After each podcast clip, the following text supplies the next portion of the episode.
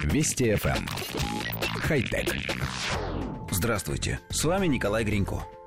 Как ни прискорбно, но во Вселенной нет ничего постоянного. Любой космический объект имеет собственный срок жизни, а также несколько стадий, через которые ему предстоит пройти.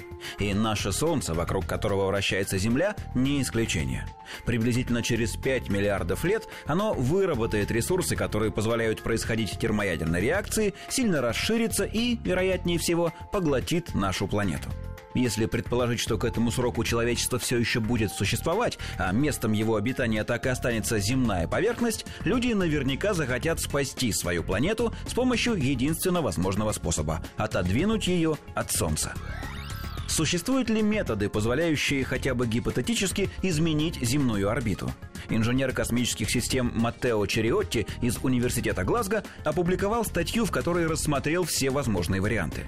Например, некоторые ученые предлагают толкать Землю при помощи реактивных двигателей, однако на практике такое осуществить невозможно. Человечество просто не наберет необходимое количество топлива, даже если сожжет все доступные запасы углеводородов и других веществ, способных гореть.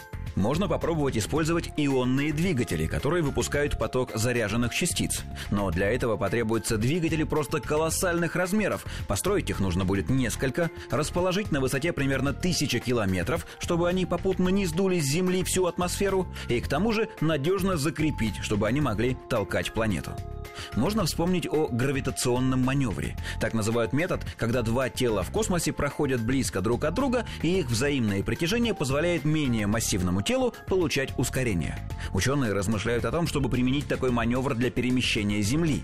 Первой идеей было, конечно, использование Луны. Если сдвинуть ее орбиту и позволить погулять вокруг Земли по определенному маршруту, это может переместить и планету, и ее спутник. Правда, в разные стороны. Но для этого нужно найти способ двигать Луну, а с этим возникают такие же проблемы, как и с Землей, пусть и меньшего масштаба. Единственным хоть как-то возможным способом сегодня считается тот же гравитационный маневр, но с использованием не Луны, а множества астероидов и комет. Их можно направлять к Земле в течение долгого времени, чтобы их совместное взаимодействие понемногу толкало планету в нужную нам сторону. Правда, для этой затеи нам понадобится примерно миллион астероидов. Понятно, что к моменту космической катастрофы может произойти все, что угодно. Мы можем найти легкий способ перемещения планет, а можем и вовсе исчезнуть с лица Земли. Наша редакция все же надеется, что человечество успеет заселить другие планеты и найдет для себя новый дом, в котором и будет жить долго и счастливо. Хотя... Вести FM. Эм. Хай-тек.